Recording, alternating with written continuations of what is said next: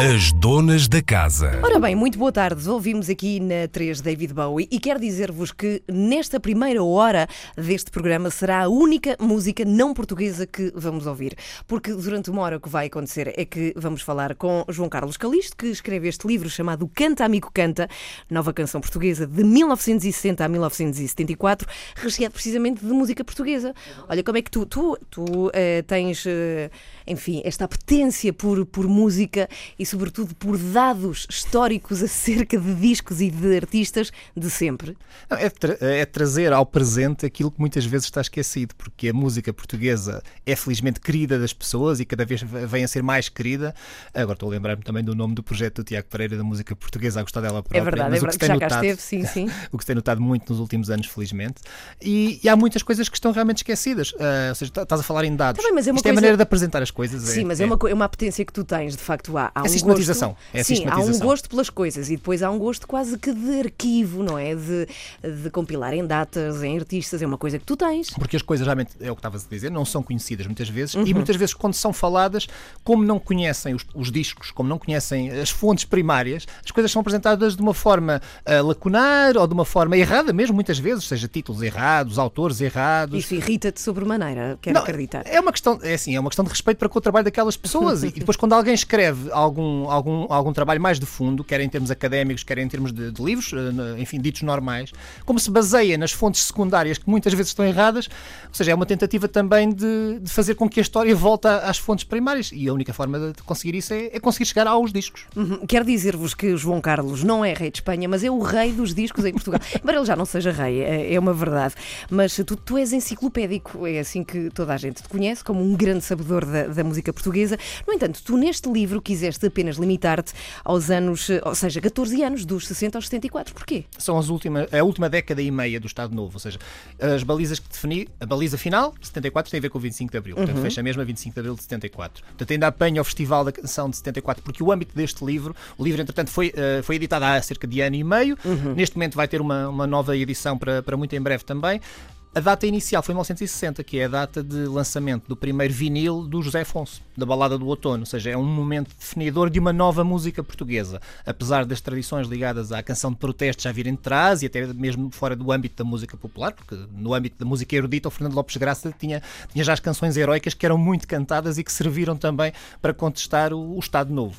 Mas uh, dentro da música popular é com, com o lançamento do, do, primeiro vinil, porque ele tinha discos de 78 rotações já, o José Afonso, na década de 50, em 1960 que as coisas começam a transformar-se. E o nome do José Afonso é um nome que toda a geração, e que felizmente até aos dias de hoje, continua a ter uma, uma larga influência e, e, ser realmente um dos nomes mais importantes na história da música portuguesa. Por acaso, dedicámos uma emissão há pouco tempo a Zeca Afonso, precisamente por causa de, de uma efeméride, do, exatamente, do da efeméride, e falou-se muito de que nós devíamos, eu não sei qual é a tua opinião acerca disso, devíamos mais mais separar a música, aquilo que vale musicalmente Zeca Afonso, do que apenas ser uma questão contestatária ou importante numa determinada época histórica. O que é que Porque tu achas? Vezes... Ele é muito válido musicalmente. Claro, claro que sim, claro que sim. E muitas vezes, ao tentar reduzir-se o José Afonso à parte uh, panfletária, que também a tem, claro que sim, aliás, naquela altura, então nos anos a seguir ao 25 de Abril, aliás, nesse período em concreto era, era difícil escapar a esse lado, mas o José Afonso é, é uma série de mundos dentro da música dele, e é a parte musical e é a parte literária. Aliás, o José Afonso teve, ainda antes do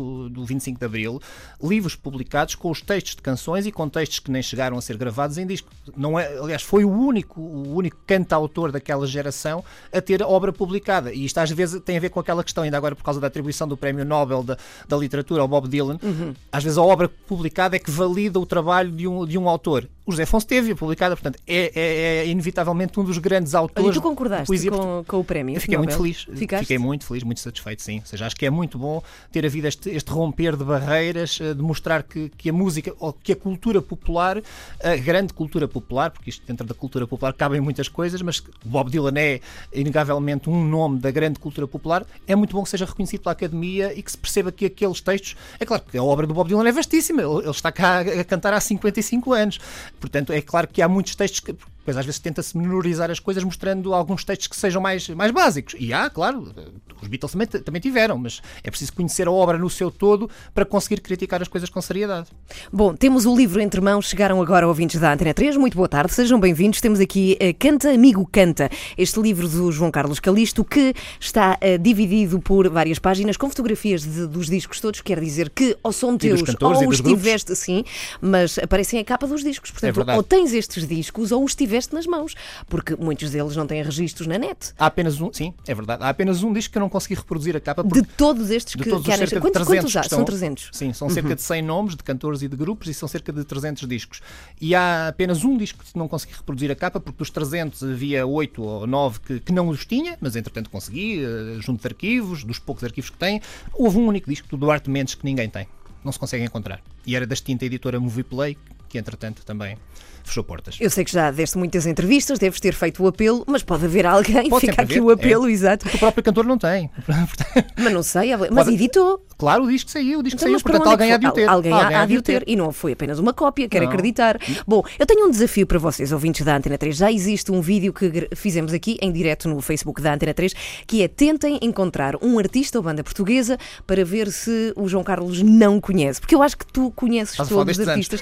Não, de todos, de todos. Não, eventualmente tu não segues tanto a atualidade. Sim, claro, que sim, claro que sim, sim. Tudo é, sim. É, és incrível. Como é que é possível? Bom, Aliás, o livro diz. Não, ia dizer, no programa, no passado ao presente que tenho na RDP Internacional, sim, o objetivo sim. é precisamente casar os músicos mais velhos com os músicos mais novos, ou seja, perceber as afinidades entre quem, quem já anda aqui há 30, 40, 50 anos e quem começou há, há Por acaso é giro. E há uma pergunta que te vou fazer que é: com quem é que relacionas bandas como a Capitão Fausto, por exemplo? Nós tocamos muito, eles têm muito de 60 e 70. Sabes que os Capitão Fausto estiveram hum. para tocar ao vivo o álbum do José Cid, o 10 mil anos depois, entre Vênus e Marte, para serem a banda de acompanhamento.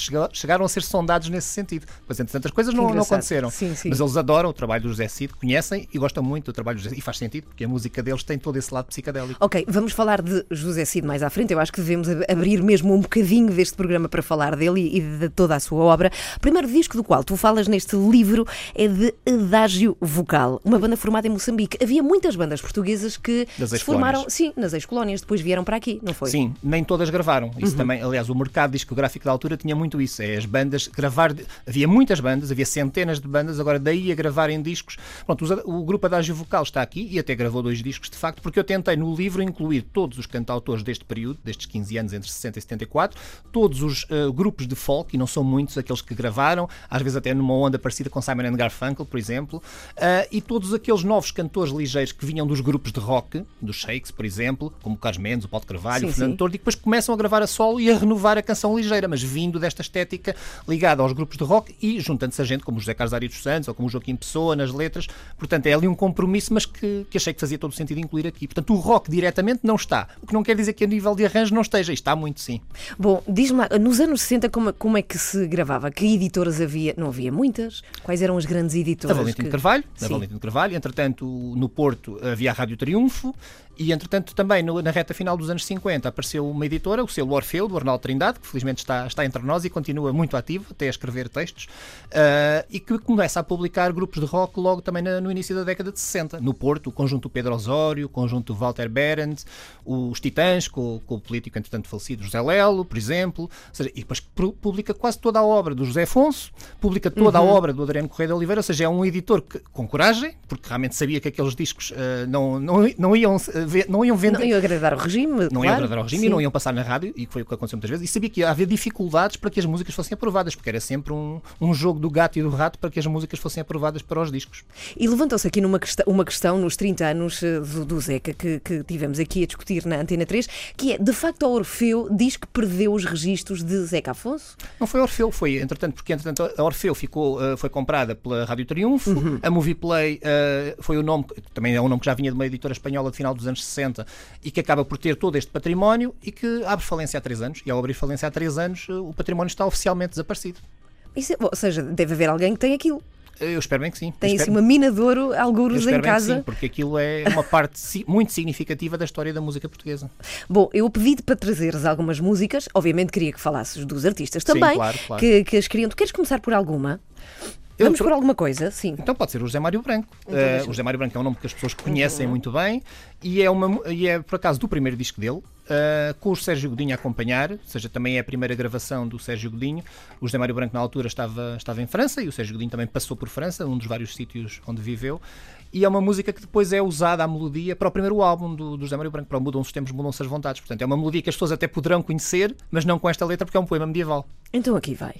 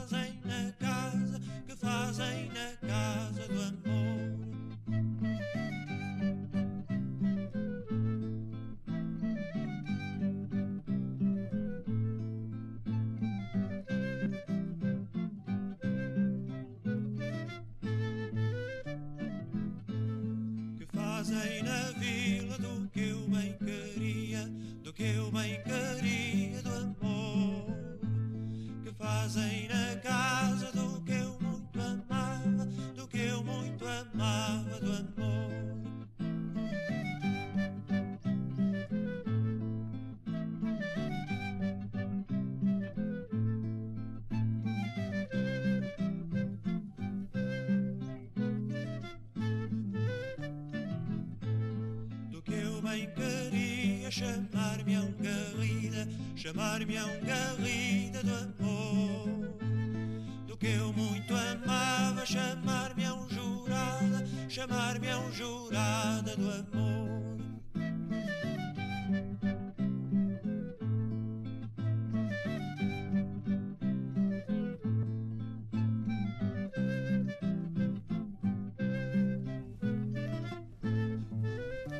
É verdade, isto é a Antena 3, não ponham essa cara, é mesmo hoje, é numa emissão especial, porque estamos a destacar a música portuguesa, porque hoje estamos a falar de um livro chamado Canta, Amigo Canta, do João Carlos Calisto, que está aqui connosco na Antena 3. Olha, queres falar um bocadinho desta música? De que ano é que é? Espera aí, cá, cá estás, cá estás, cá estás, aqui. É de 1969, é o primeiro Uhum. disco que o José Mário Branco grava com, com o Sérgio Godinho a acompanhá-lo na segunda guitarra e na, na pandeireta. Ah, e esta, esta música tem poema do Dom Dinis, do rei Dom Dinis, porque os poemas deste disco, isto eram seis cantigas de amigo, ele gravou sete, mas só saíram seis no disco. Ah, são todos ah, de autores medievais, portanto, como o rei Dom Dinis, como o Nuno Fernandes Torniol, enfim, todos aqueles jograis, digamos assim, da, da, idade- da nossa Idade Média, ou da grande Idade Média da, da Península Ibérica. E é assim que o José Mário Branco se estreia em disco, e com esta melodia, que depois usa no, no primeiro álbum, no Mudam-se os Tempos, Mudam-se as Vontades, para outro, para outro texto, também ainda gravado em França. Aliás, o José Mário Branco teve, nessa altura, a sorte de gravar no- nos grandes estúdios do Castelo de Rouville, onde gravaram os Pink Floyd, onde gravou o Elton John, É sério. onde gravou o Cat Stevens, seja, onde gravaram os T-Rex, do Mark Bolan. Eram os estúdios que, que eram eh, muito conceituados e, e- e não eram baratos, mas onde a Sasset, a editora Sasset, na altura enviou, até enviou grupos de rock, como os Petros Castros também, que gravaram lá, o, Sérgio, o José Mário Branco, o José Jorge Letria, ou seja, houve vários nomes da música portuguesa a gravar nos estúdios do Castelo de Rouville, nos arredores de Paris. E tu tens este disco, obviamente, tu tens em Tenho, vinil, sim, ou sim. seja, para ti só é válido se estiveres em vinil. Não, o vi- é assim, é, é- Porque foi a porque o original, é o original. É o original e grande parte da música portuguesa nunca foi reeditada noutros, noutros formatos, em CD ou mesmo edições digitais, apenas digitais na internet. A grande maioria da música portuguesa está realmente esquecida em vinil. E se não a trouxermos de alguma maneira aos dias de hoje, e já tem havido algum- alguns esforços nesse sentido, em termos das reedições em CD, em, cole- em coleções temáticas, mas é muito pouco, porque felizmente há muita música e, e- e de nomes grandes. José Mário Branco é um nome que as pessoas conhecem, é um nome, quer como produtor atualmente do Camané, porque ele infelizmente já não grava um álbum de originais há alguns anos, desde o Resistir é Vencer, uh, mas é um nome que as pessoas conhecem. Mas uh, há muitas coisas que ele editou em vinil, em discos pequeninos, maioritariamente, porque felizmente o José Mário Branco até tem os álbuns reeditados em CD, o que não é um caso comum na, na música portuguesa, como o exemplo do Fausto, estava a falar há bocadinho. Mas depois outras pessoas, o Jorge Palma está neste livro também, por exemplo, e o Jorge Palma toda a gente conhece, porque é um nome que também cruza muitos, muitos Mas vamos públicos. falar dele também mais à frente, Sim, porque há falamos, falamos. dados biográficos, até de quando ele começou, que, que começou mais a acompanhar, não foi? O Jorge Palma Outros a fazer arranjos para. Sim. Ele vem do rock, mas uh, acompanha muitos artistas, sim, até a Amália Rodrigues.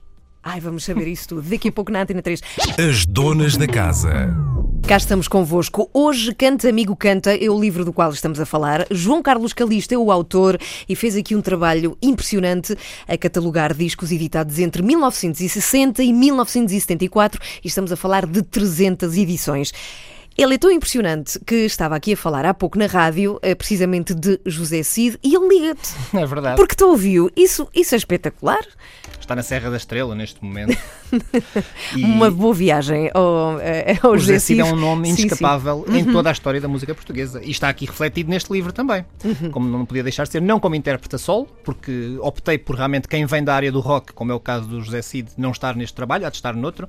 Mas está aqui porque ele compôs para tanta gente que acabaria por estar, e está realmente com a Tonicha, com, com o José Manuel Reza, com uma série de gente, que, com, a, com a Filipa Van Uden, por acaso prima do, do Dom Duarte Pio, que também gravou um disco, assim, numa tendência Está folk. aqui, está aqui neste também, livro. ou Dá uma maneira a fazer pensar na Joan Baez, Sim, sim, que ela sim. canta tanto em inglês como, como em português. E depois também está outra, outra senhora, que é Catherine Ribeiro, por exemplo, que teve carreira em França, uma das vozes mais respeitadas da música francesa dita alternativa na década de 70, e que por ser filha de pais portugueses chegou a gravar cá em Portugal com os Shakes, mas o disco não podia dizer, porque as editoras não deixavam. Então espera, nós temos uma música de Tonisha que foi escrita Tonisha, pelo José eh, Cid, José letra e Cid, que vamos ouvir aqui na Antena amanhã, 3, precisamente. sim, temos, sim. Podemos arrancar ou queres contar alguma história? Não, vamos ouvir, acerca? depois- e já falamos. Está bem, então cá está.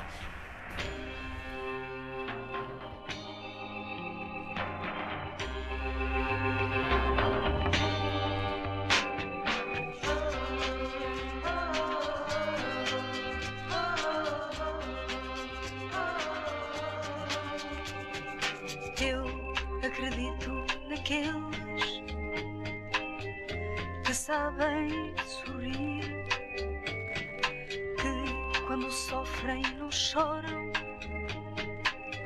só para não se ouvir.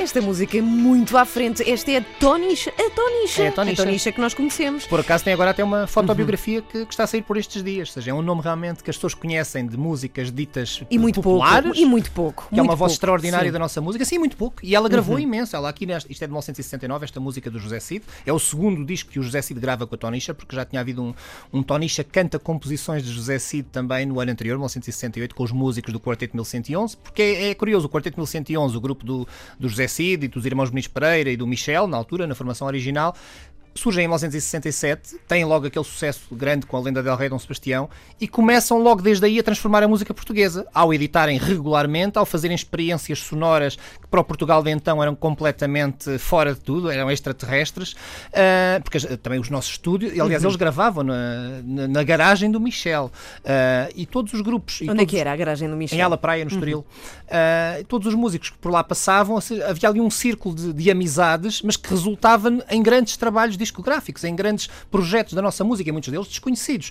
Um grupo chamado Evolução, na área do rock psicadélico, que edita ainda dois discos, por onde passa como convidado o Paulo de Carvalho, que é outro dos nomes que, que está neste, neste livro, não podia deixar de ser, e que realmente também vem dos, dos grupos, do, Shakes, tinha sido o baterista dos Shakes, mas que depois se lança a solo, também começando pelo, pelo rock psicadélico. Ou seja, os arranjos musicais de muitos destes nomes acabam por cruzar as influências de- dos próprios músicos, porque os músicos ora vêm de uma escola mais jazz, ora até vêm de, de escolas mais próximas da música erudita, ou então vem do rock, que é o normal. Ou seja, a geração que na altura tinha 20 e tal, 30 anos, é, é no rock. E então o surgimento dos Beatles em 64 faz, cria, faz surgir Claro, carradas claro. de grupos. Pronto. Sim. Mas no, no âmbito da canção de, dita de protesto, do, do universo dos cantautores, estas referências muitas vezes cruzam-se, porque as pessoas são as mesmas. E Portugal não é um país assim tão grande, portanto os músicos cruzavam-se e, e tocavam nos projetos uns dos outros. Havia, por isso é que eu estava, estava, estava a falar do caso do Jorge Palma, que tanto gravou com a Amália Rodrigues, como com a Tonisha também, por Isso é exemplo. uma curiosidade tremenda, exato, do, do Jorge Palma. Mas espera,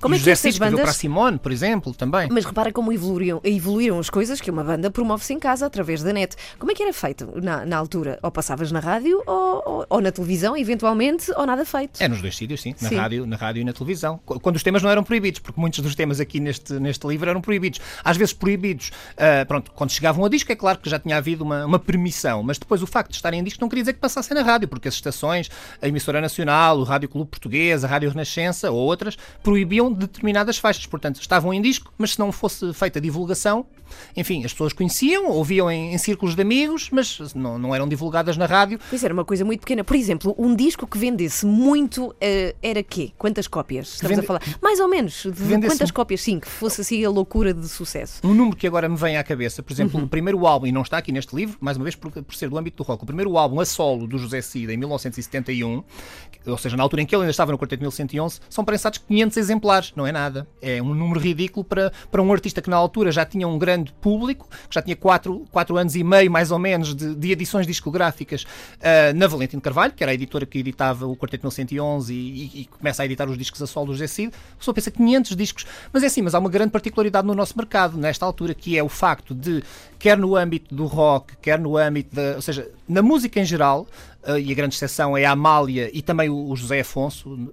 É, não havia álbuns. Os álbuns eram na- álbuns Eram de estúdio. singles, era mais eram singles, singles. e é primeiro os Sim. EPs de quatro faixas, normalmente, e depois os singles. Ou seja, os álbuns normalmente eram coletâneas de material que já tinha sido publicado anteriormente em discos pequeninos, em EPs e em Mas porque singles. custava imenso. Quanto, quanto é que custava gravar um disco? Não, era e, caro. os não é? termos, e, os, e os custos de venda, ou seja, o público Pois, português pois. não estava disponível para comprar LPs. E quando, e quando isso era público, quando saíam os LPs, tinha a ver com eh, as tais reuniões de sucesso. Portanto, já se sabia que aqueles discos pequenos tinham vendido, portanto, a editora apostava. Agora, um álbum de estúdio, as grandes exceções eram de facto a Amália Rodrigues, que ia publicando novos álbuns de estúdio. O José Afonso, a partir do momento em que assina o contrato com o Arnaldo Trindade, que lhe permite editar um álbum por ano e também lhe permite a ele viver, sobreviver, naqueles anos em que, em que, em que estava proibido de dar aulas. Portanto, foi uma estratégia que, que foi arranjada para, na- para todos os efeitos, para servir o José Afonso e acabou por servir a música Ou seja, portuguesa. a maior parte das pessoas não vivia da música. Era, era impensável, naquela, era altura, impossível. naquela altura era muito complicado. O José Cid vivia. O José Agora, Cid, sim. eu não sei, responde tu, José. Não, exatamente, porque ele O acho o que está a Cid- ouvir-nos e ele poderá dizer-nos a partir de que ano é que ele consegue começar a viver da da música. O Cid tem uma entrevista logo no final dos anos, eh, Uhum. ao meados dos anos 70, em que diz que já, eh, eu sou um músico que já nasceu rico.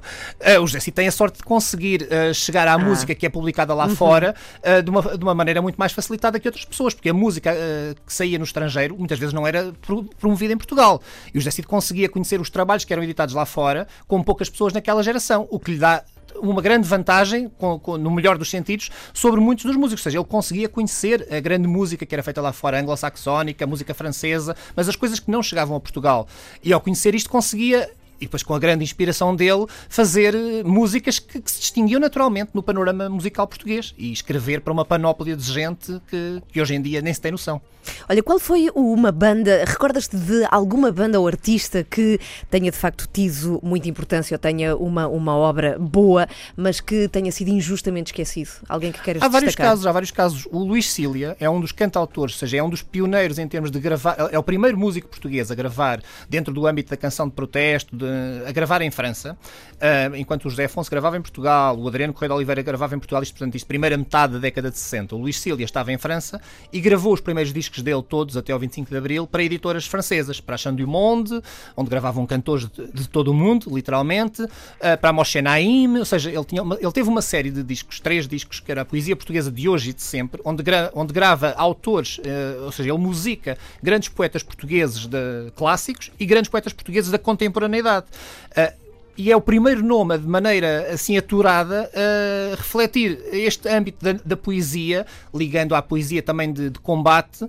Porque podia também, os discos eram publicados em França, é claro que cá não passavam na rádio, porque é como já muita gente tem, tem, tem brincado sobre o assunto, ou seja, às vezes havia discos que diziam não passar a faixa tal, não, não passar a faixa tal. No caso do Luís Cília, é não passar Luís Cília. Pronto, o Luís Cília estava todo ele, há pouco tempo o Juiz Ido estava a falar nisto, mas quem, quem fazia rádio nesta altura refere infelizmente este caso, que é, não valia a pena estar a proibir faixa a E, faixa, e- e porque é um quase disco que tu, tu procuras, que tu queres e Há um tens? single do Luís Cília que ele grava em França, uma banda sonora de um filme, Le Sceau, O Salto, que, que retrata a imigração também e que de facto é um disco que não consigo encontrar de maneira nenhuma. Ah, Como é que tu fazes para procurar? Tu estavas a dizer que os ouvintes não estavam a ouvir. Há de facto aqui, mexe-se muito o mercado através da net. É assim que se faz?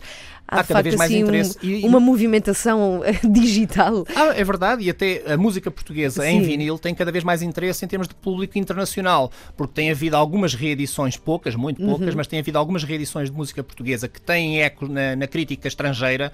Ah, olha, há uma editora recente que. eh, posso ser o nome da editora? Podes. Que, que é a Harmonis, que tem Sim. publicado reedições de álbuns do Quarteto 1111, do José Cid, vai publicar do Duor Negro, ou seja, mas são edições de luxo, literalmente de luxo.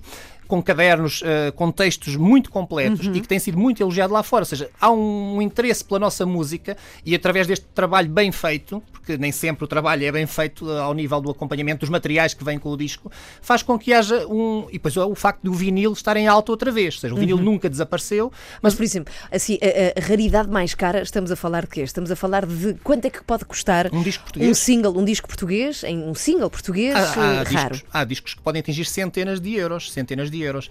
Ah, sim, EPs ou singles, mais EPs, portanto mais os discos de, de quatro faixas.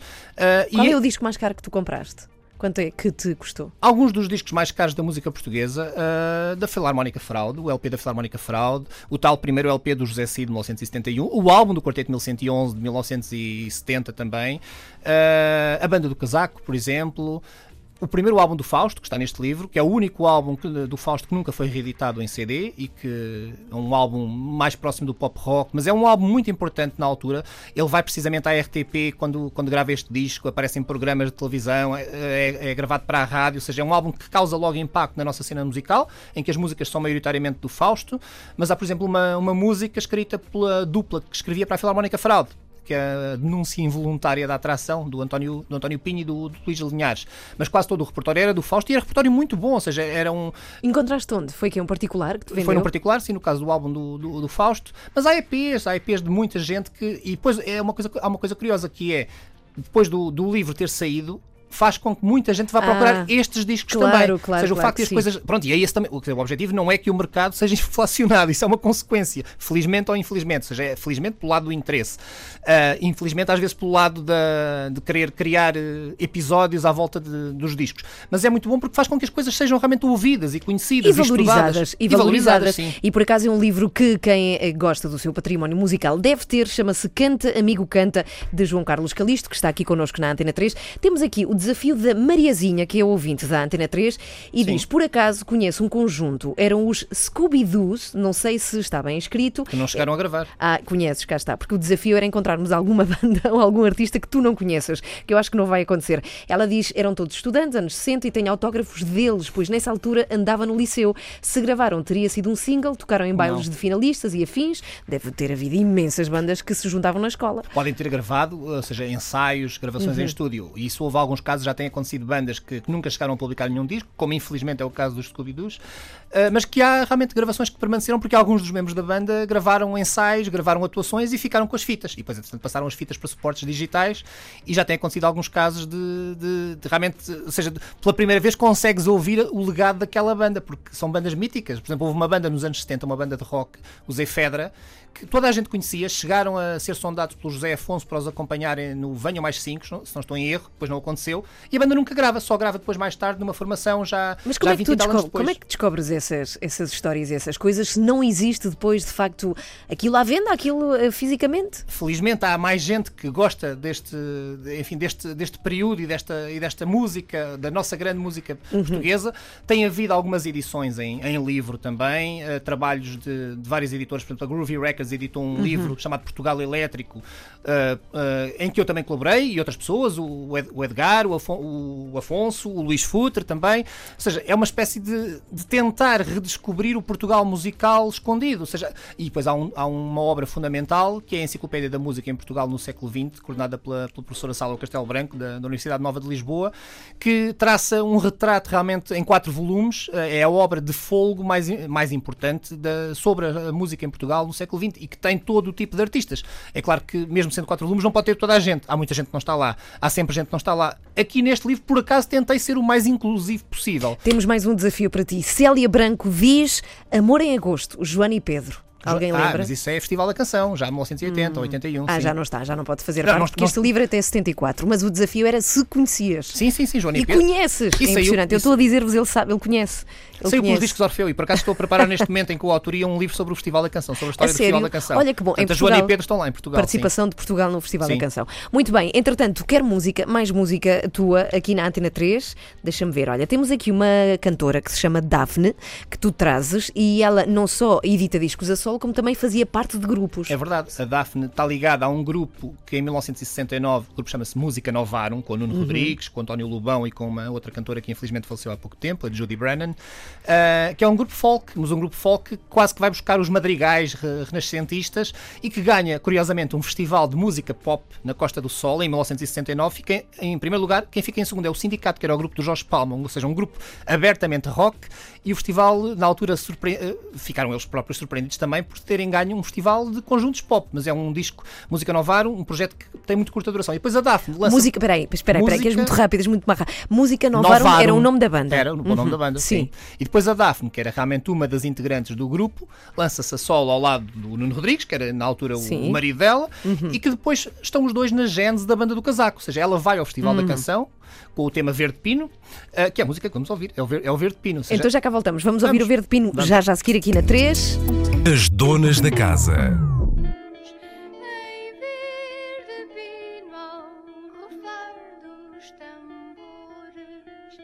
Em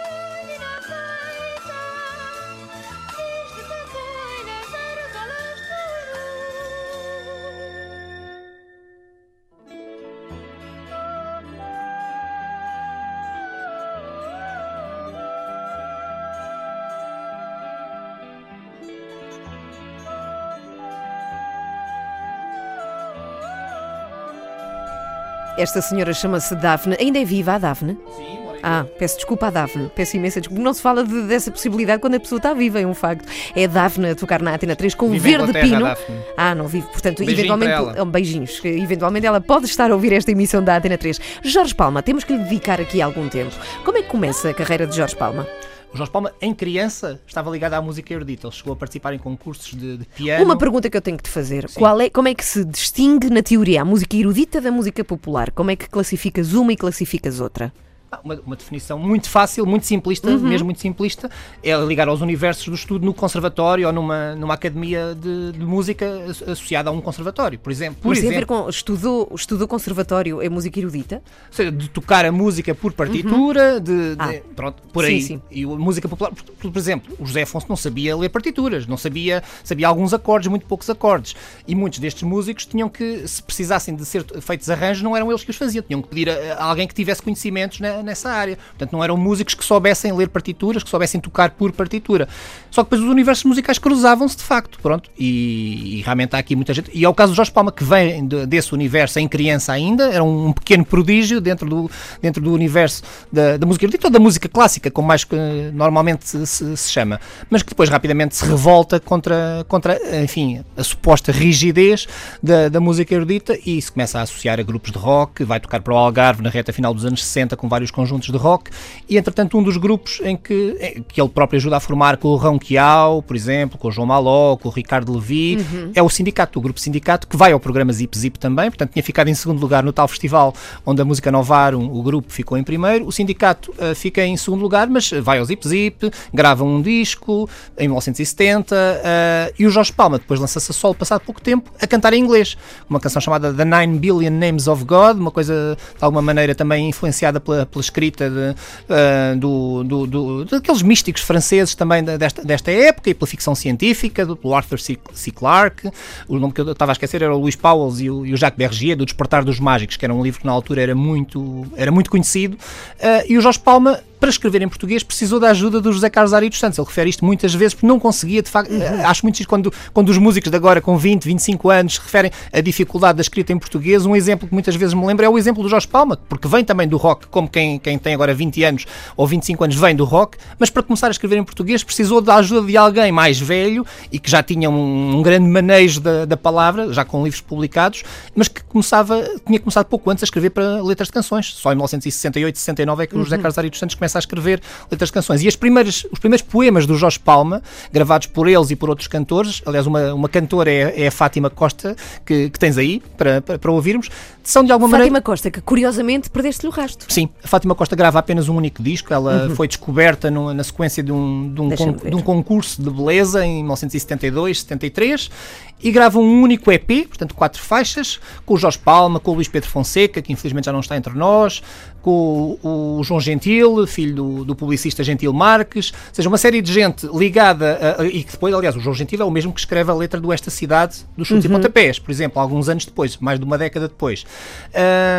E é um disco que hoje em dia não é nada conhecido, de alguma maneira faz lembrar também, faz lembrar alguns anos antes, ou seja, se calhar quem ouvir pensa, ah, parece uma falda Veiga, pode ser que sim, pareça uma falda Veiga uns 10, 15 anos antes, porque é tal coisa, as influências ah, são, são as mesmas da, da década de 60, ou são também as mesmas, mas é alguém que depois abandonou a música, tanto quanto sei, e que hoje em dia, espero que esteja entre nós, não faço ideia ah, do paradeiro dela, porque infelizmente, como não é a autora dos temas, a Sociedade Portuguesa de, Autores, Ah, não que seguiu o rasto, sim, pois, sim, não sim, há esse, o a rasto. Sociedade Portuguesa de Autores patrocinou também este, este livro, que é a edição da Âncora Editora, já agora. É isso, o Âncora Editora, o livro chama-se Canta, Amigo Canta, nova canção portuguesa de 1960 a 74, do João Carlos Calisto, com 300 fotografias de capas de É singles um guia para todos os efeitos, é um guia, É um daquela, guia. é um guia organizado alfabeticamente da música portuguesa dentro destes âmbitos de- de- dos cantautores, da canção de protesto. Estás a ver o Denis Sintra. Aqui não, há um genial, Denis Sintra, Infelizmente já nos se chama deixou. Garotas. O Luís- era irmão do Luís Miguel Sintra, do ator. Ah, O irmão mais novo do Luís Miguel por Sintra. acaso são parecidos, devo dizer. verdade. Tem aqui algumas edições, não apenas editou um disco, tem Ele várias. Gravou três discos e ainda fez a discos. Uhum. banda sonora também de um filme sobre o Herberto Helder, as deambulações do Mensageiro Alado. Mas que infelizmente hoje em dia ninguém conhece o Denis Sintra. E depois os discos, os três discos, como estavas a dizer, nenhum deles está reeditado, ou seja, não há nenhuma música dele reeditada em CD, mas tem, por exemplo, o Filipe Mendes, o Filipe Mendrix a tocar com ele, num dos Ah, discos, sim, o Phil Mendrix. por exemplo. Uhum, que costuma vir muito aqui à Antena 3. Estou fascinada com a tua capacidade de memorização, devo dizer, João Carlos. É impressionante. Pergunto-te, há alguém que hoje em dia esteja a fazer qualquer coisa de diferente e que tenha começado no mundo da música? Ou seja, que não seja o óbvio, alguém que nós conhecemos eh, como figura pública e que, no entanto, começou como músico. Um dos nomes que está no livro é o José Lelo, que toda a gente depois eh, conheceu como político, Uhum. mas que gravou, ele fez parte de conjuntos de rock, que não estão no livro, do conjunto Sousa Pinto e dos Titãs, e depois grava dois discos, por acaso um deles com uma canção chamada Balada para um Imigrante, e ele depois chegou a ter, a ter essa pasta também quando, quando foi membro de, de um, de um governo. Portanto, o José Lelo é uma pessoa que ninguém associa à música. É verdade, e, e gravou óbvio, realmente vários sim. discos. O Fernando Guerra, que escreveu muitas músicas para festivais da canção, que também trabalhou com a Tonisha e com uma série de gente. Ele escreveu muitas canções com o João Henrique, que, que já faleceu, eh, mas que gravou também. Ele gravou dois discos e o Fernando Guerra hoje em dia é médico e é médico dentro de, dentro de uma área de. de- agora falta uma. de fazer. eh, fazer eh, nas- ai, no rosto, a fazer eh, Estética? estética, sim, estética estética? facial, Sim, sim, cirurgia sim. Uhum. estética, estava a faltar a expressão. Portanto, é um nome realmente noutra área. Cirurgião plástico, Cirurgião ser, plástico, não é? Sim, sim. Tem uma clínica nessa área. Onde só se ouvem os discos dele. Por acaso não sei. Não, porque ele só gravou dois, lá está. só gravou dois só gravou também. dois. Como cantor, só gravou dois. Ele escreveu, foi para muita gente. Uhum. Aliás, escreveu, escreveu até para a Manuela Moura Guedes, por exemplo, na reta final dos anos 70, nos primeiros sim. trabalhos da Manuela Moura Guedes, ainda antes do Foram Cartos, Foram Prosas. Olha, já falámos aqui de gente que atingiu de facto o sucesso que se podia naquela altura. O que é que significava ser alguém com muito sucesso nos anos 60? Eu acho que Ou seja, co- como é que transcendia esta fama? Não tem nada a ver com agora. Não, e há, e há é assim, é engraçado também a maneira como estás a fazer essa pergunta, porque nos dá um nome, que é o Carlos Portugal, que está neste livro, que vinha de Coimbra, como, Uhum. como o José Afonso vinha de Coimbra, ou o Adriano Correia de Oliveira vinha de Coimbra. O nome de Carlos Portugal, que depois, entretanto, seguiu uma carreira na advocacia, hoje em dia não deve dizer muita, muita gente, infelizmente. Mas na altura, ele gravou dois álbuns que na década de 60, gravar, como eu estava a dizer há pouco, gravar um álbum de originais era completamente fora do baralho, gravar dois álbuns de originais em 68 e 69, na reta final dos anos 60, e gravar 10 discos eh, EPs, eh, ou seja, ele gravou imenso para aquela altura. Portanto, se gravava tanto, é porque a Rádio Triunfo, que era a editora dele, os discos vendiam.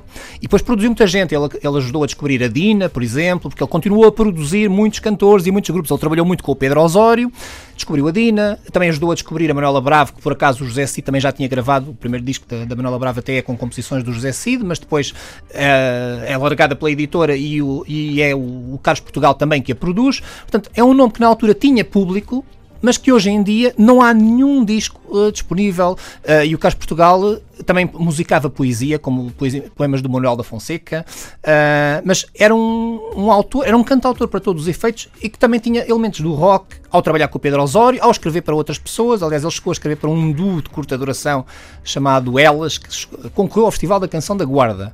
Eh, um festival que só, só teve uma edição em 1971, se não estou em erro, foi, foi o Paco Bandeira que ganhou o festival. E em último lugar ficou o Carlos Alberto Muniz. E tanto o Paco Bandeira como o Carlos Alberto Muniz estão neste livro. É verdade. O Paco Bandeira com uma obra um disco maravilhoso do o Carlos Alberto Muniz, tem um disco maravilhoso que se chama Açores, simplesmente. De onde ele é. De onde De ele resto, é, sim. ele e a Maria do Amparo, eh, Sim. os pais da, da Pois, Lúcia é e da Sara é. Muniz, Sim. ou seja, vêm dos Açores e começam por gravar folclore do- dos Açores. Mas ao mesmo tempo gravam canções de- de- escritas, escritas por eles, canções escritas por outros eh, compositores açorianos e depois também aquele repertório que já a seguir ao 25 de Abril, o Força Força Companheiro Vasco, ou seja, canções políticas com aquelas letras mais diretas que nos primeiros tempos a seguir ao 25 de Abril muita gente gravou, aliás, quase toda a gente dentro desta área da canção de, de protesto ou de intervenção acaba por, por gravar, mas que aí já não está, ou seja, o livro fecha em 1974. Por exemplo, o Vitorino, que só começa a gravar logo a seguir a 74, portanto, o primeiro álbum do Vitorino é de 75, não está aqui, infelizmente. Mas pronto, há de haver um segundo livro com, com a continuação deste percurso, porque os cantautores continuaram e felizmente E continuam. temos mais, temos mais desafios para ti, embora estejamos já muito pertinho das duas da tarde. Célia Pois. Branco diz: lanço o desafio que há muito procuro. Não me recordo se foi na visita da Cornélia. Apareceu um cantor que acho que se chamava Tozé, que cantou uma música sobre a vida de uma prostituta e que depois foi gravada e se tornou num hit naquela altura. Acontece que sei algumas partes da música, mas não me recordo do título e nem dos autores. Será que o Zé Carlos Calisto chega lá? O João, o João. Ah, ela chama de José Zé é o- Carlos. José é o meu pai, não faz não, mal. mas ela chama de Zé. Zé Carlos, João Carlos Calisto chega lá. Foi mais ou menos pela mesma altura do Vítor Espadinha e do Palhaço. Isso diz-me qualquer coisa. Agora eh, vou apontar essa porque isso diz-me qualquer coisa. Tosé, a vida de uma prostituta. Olha, a Célia conseguiu. Sim, fica aqui, fica aqui no Ok. Facebook da, da Antena fica- 3, tens que ir lá procurar. Eu vou lá procurar, sim. Rei Coelho diz: os Brahmasagi, banda do Porto, um sim. dos álbuns editados, dança na arena que o baixista era meu primo, o Armando Coelho. Ah, É giro, não é? e o Carlos Vieira também, sim, sim. Isso é daquela geração já associada à, à nova- ao, novo, ao novo rock português, depois na, na sequência do, enfim, do, do boom do rock português. Uhum. Já na década de 80, os Brahmasagi gravaram vários discos e era um rock muito interessante, um rock alternativo muito interessante. Temos aqui eventualmente boas notícias para ti, ou não, porque não sei se é o disco que tu procuras. João Severino diz: Eu tenho um disco de Luís Cília. Não sabemos se é, se Ah, é o tal que tu qual é, não procuras, diz não qual é, diz qual é. Sim, e Ele tem Manel diz. muitos discos, ele tem muitos. Ah, grande João Calisto brilha como um diamante. Força, diz aqui uma ouvinte da Antena 3. Um, neste caso, um ouvinte da Antena 3. Então um abraço para ele. Muito obrigada pelas vossas, pelas, eh, vossas eh, mensagens. Entretanto, vamos fechar. Vamos fechar com, e eu propunha, o tal tema do qual tu falas, escrito pelo Jorge Palma. Jorge Palma. Da Fátima Costa. É o Repouso do Repouso do Guerreiro. Guerreiro. É mesmo escrito, atenção pessoal, esta música foi mesmo escrita. É um que idade é que teria o Jorge Palma nesta altura? Isto é 73, tinha 22, 23 anos. É o ano em que ele faz os 23. Adeus, até à próxima. Onde é que Obrigado, te podemos Ana. ouvir? Onde é que me podem ouvir? Sim. Na RDP Internacional, no passado ao presente, todos os sábados às 14h10. Uhum. No Gramofone, também na RDP Internacional, às segundas-feiras à noite. E a versão televisiva, que é a versão original do Gramofone, na RTP Memória, que é esta descoberta de, dos grandes tesouros da música portuguesa no arquivo da RTP, que dá na RTP Memória todos os domingos no Trás para a Frente e depois dá ao longo da emissão. E o próximo livro que vais escrever, já estavas a contar que tem a ver com o Festival Tem a da ver com o Canção. Festival da Canção, em coautoria com o Jorge Mangorrinha. Uhum. Ah, é uma história do Festival da Canção, desde o primeiro, em 1964, até este, 2017. Canta Amigo Canta é o livro sobre o qual falamos aqui nesta hora. Nova canção portuguesa, desde 1960 até 74, do João Carlos Calisto, que esteve connosco. Então, para fechar, cá fica a música que foi escrita por Jorge Palma, apenas com 22, 23 anos, cantada por Fátima Costa. Cá está ela. É uma raridade. É verdade, é verdade. Então aqui está, na antena. Obrigado, Ana.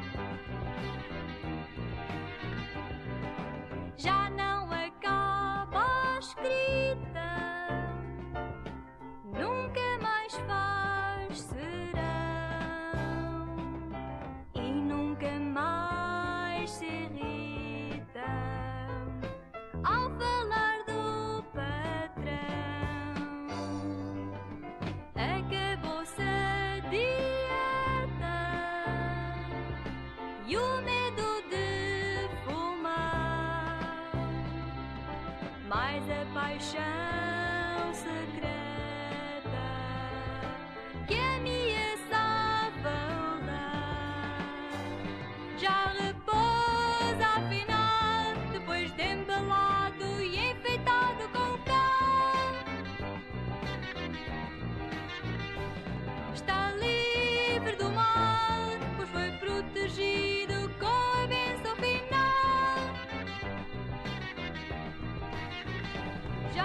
Eis Fátima Costa, aqui na Antena 3, O Repouso do Guerreiro. Esta tem letra e música de Jorge Palma e é um dos discos que se pode encontrar. Não é o disco, é a fotografia e também a descrição deste disco que se pode encontrar no teu livro, certo? É verdade, é verdade. O Repouso do Guerreiro, ou seja, é um disco, é um disco raro, é um disco raro da editora Estúdio, do Emílio Mateus, que ainda está entre nós, felizmente também, que editou muito fado, editou muitos cantores ligeiros da altura. Uma editora com, com importância, editou a Maria da Fé, o Tony de Matos. eh, havia vários selos editoriais na altura. A Tecla, do mestre Jorge Costa Pinto, que também publicou muitos cantautores. O Manuel Freire, por exemplo. O Manuel Freire é na editora Tecla que aparece, e depois é que vai para a Zip Zip, que é a editora que aparece na sequência do programa. de- Por acaso era uma pergunta, e repara, Sim. nós já nos tínhamos despedido. É já verdade. tinha ficado aqui o adeus, até à próxima, mas cá estás tu de volta. não, mas, e, e já agora vou aproveitar que estás de volta para te perguntar. Há muitos discos que de facto têm o, se- o selo Zip Zip. Era o mesmo do canal de televisão. Portanto, É o. Zip Zip era a mesma coisa. É porque nós tivemos dois casos de programas de televisão que deram origem a editoras, que foi o programa Riso e Ritmo, com o Armando Cortês e o Francisco Nicholson e o Eugénio Pepe, e o Zip Zip, portanto, com o Rolson Nádio, o Carlos Cruz e, o- e o Fialho Gouveia.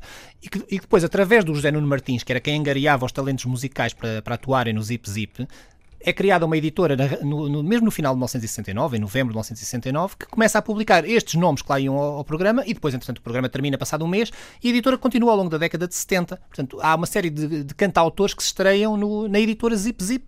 O, o Pedro Barroso, o José Barata Moura, o José Jorge Letria, por acaso já tinha gravado um, um disco antes de, de lançar na Zip Zip. Mas há muita gente que, que aparece no, no selo Zip Zip. Que depois é comprado pela, pela Sassetti e, pronto, e entretanto há algumas reedições. O Rui Mingas, por exemplo, também. O Rui Mingas. Chega, chega, ele não para. Isto é conversa para, para ter Mas foi muito importante meia-noite estes da Antena programas 3. de televisão Sim, em termos de claro novas que editoras. Sim. Claro que sim. Olha, muito obrigada. Agora Obrigado, sim, é de ver- não sabemos se vais voltar daqui a nada, mas não.